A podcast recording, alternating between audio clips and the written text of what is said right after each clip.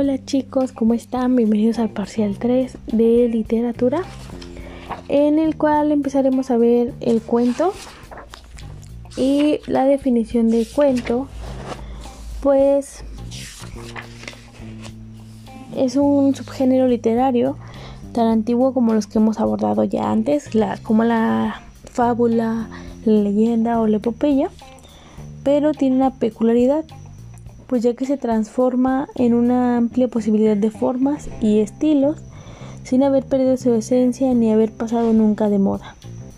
Entre sus funciones en la sociedad los cuentos cumplen el entretenimiento, tanto para niños como para personas de cualquier edad.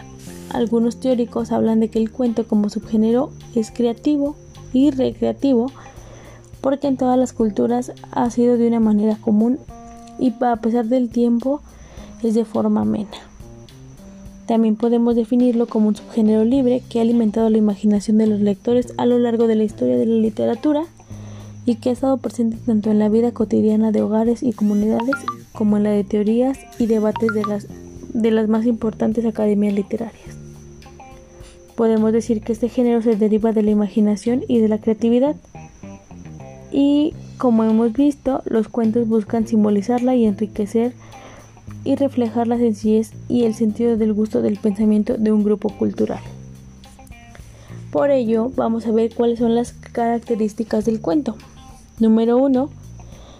Tiene pocos personajes. 2. Se enfoca en la acción, no en la descripción. 3. Evita las divagaciones y digresiones. Es concreto.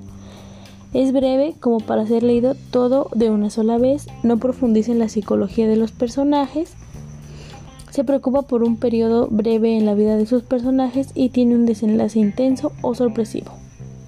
El cuento se distingue por su naturaleza libre, por lo que se ha ocupado de, de infinidad de temas y tipos de protagonistas. Ok, este también se describe en su concreción que el cuento va directo al grano y que todo lo que presenta tiene una relación en conflicto principal.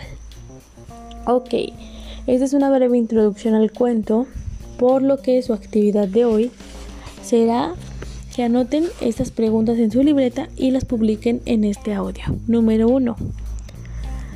Escribe el significado de la palabra cuento dependiendo de cada expresión. Inciso A. No creyó nada de lo que le dijeron, le pareció que eran puros cuentos. Inciso B. Para no hacer el cuento largo, me sacaron del juego. Inciso C. René compró unos cuentos para iluminar. Entonces, dependiendo de lo que diga la frase, van a, poner qué definición de cuento están utilizando ahí. Y también me van a publicar eh, en esa misma lista de preguntas cuál es tu cuento favorito. Sale chicos, yo les voy a publicar en los comentarios cuál es el mío. Cuídense mucho. Nos vemos la próxima. Chao.